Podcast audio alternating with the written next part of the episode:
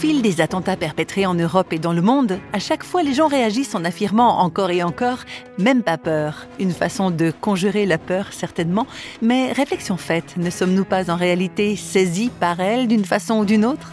Alors le défi serait de reconnaître cette peur et de partir de là pour aller résolument de l'avant malgré tout. Face à la menace terroriste et au totalitarisme de toutes sortes, Martin Stephens, prof de philosophie, a écrit un livre intitulé Rien que l'amour, repère pour le martyr qui vient. Il raconte ce qui a été pour lui le déclencheur de cet ouvrage.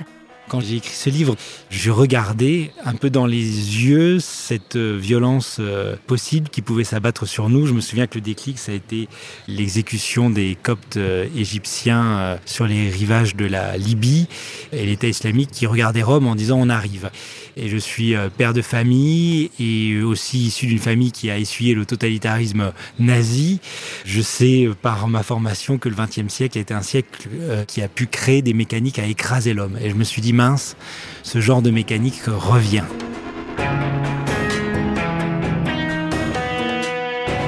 C'est un livre qui se plonge au cœur du, doute qui est mis en moi et même d'un moment de désespérance assumée ou de peur assumée à la constatation que la bête immonde revient sous différentes formes. Ça a été le communisme, ça a été le nazisme, et bien maintenant c'est l'État islamique.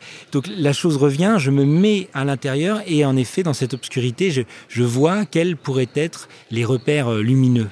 Et parmi ces repères lumineux, eh bien c'est, c'est en effet se dire que si notre ennemi se, se nourrit de nos carences, eh bien regardons nos carences et puis demandons-nous, bon sang, de quoi l'être humain a faim et pourquoi, je vois, je fais partie d'un système scolaire qui quand même a tendance à amputer l'être humain d'une de ses dimensions.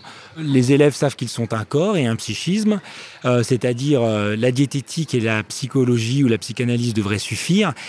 Non, on est vraiment blessé vers Dieu, blessé par le haut, blessé pour accueillir quelque chose de plus grand, on est aussi esprit.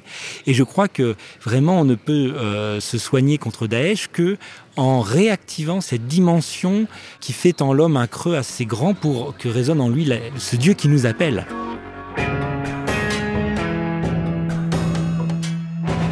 Martin Stephen s'encourage donc à prendre ou à reprendre conscience de la dimension spirituelle qui est la nôtre. Il propose également plusieurs pistes pour affronter la peur engendrée par la menace terroriste partir de cette peur, faire à partir d'elle, c'est aussi se donner une chance de la traverser, c'est-à-dire de découvrir que je n'ai peur pour ma vie qu'en tant que j'aime ma vie, que je n'ai peur pour les miens qu'en tant que j'aime mes enfants, ma femme, mes parents, etc. Et donc que la source de la peur, c'est l'amour, mais la peur présente ce risque que née de l'amour, elle pourrait nous couper de la source euh, dont elle provient, c'est-à-dire de l'amour. Et donc, quand même, se recueillir et se dire je n'ai peur qu'en tant que ma vie est belle et bonne, me souvenir de ça et faire acte de mémoire de ça, et soigner cette qualité de lien qui me lie à mes enfants, à mes parents, à mon épouse, à mon voisin. Et je crois que la meilleure résistance, on est dans, dans un monde qui a du mal même à, à prendre le risque, par exemple, de, de mettre des enfants au monde. Le meilleur défi, c'est de continuer de prendre ce beau et douloureux de vivre.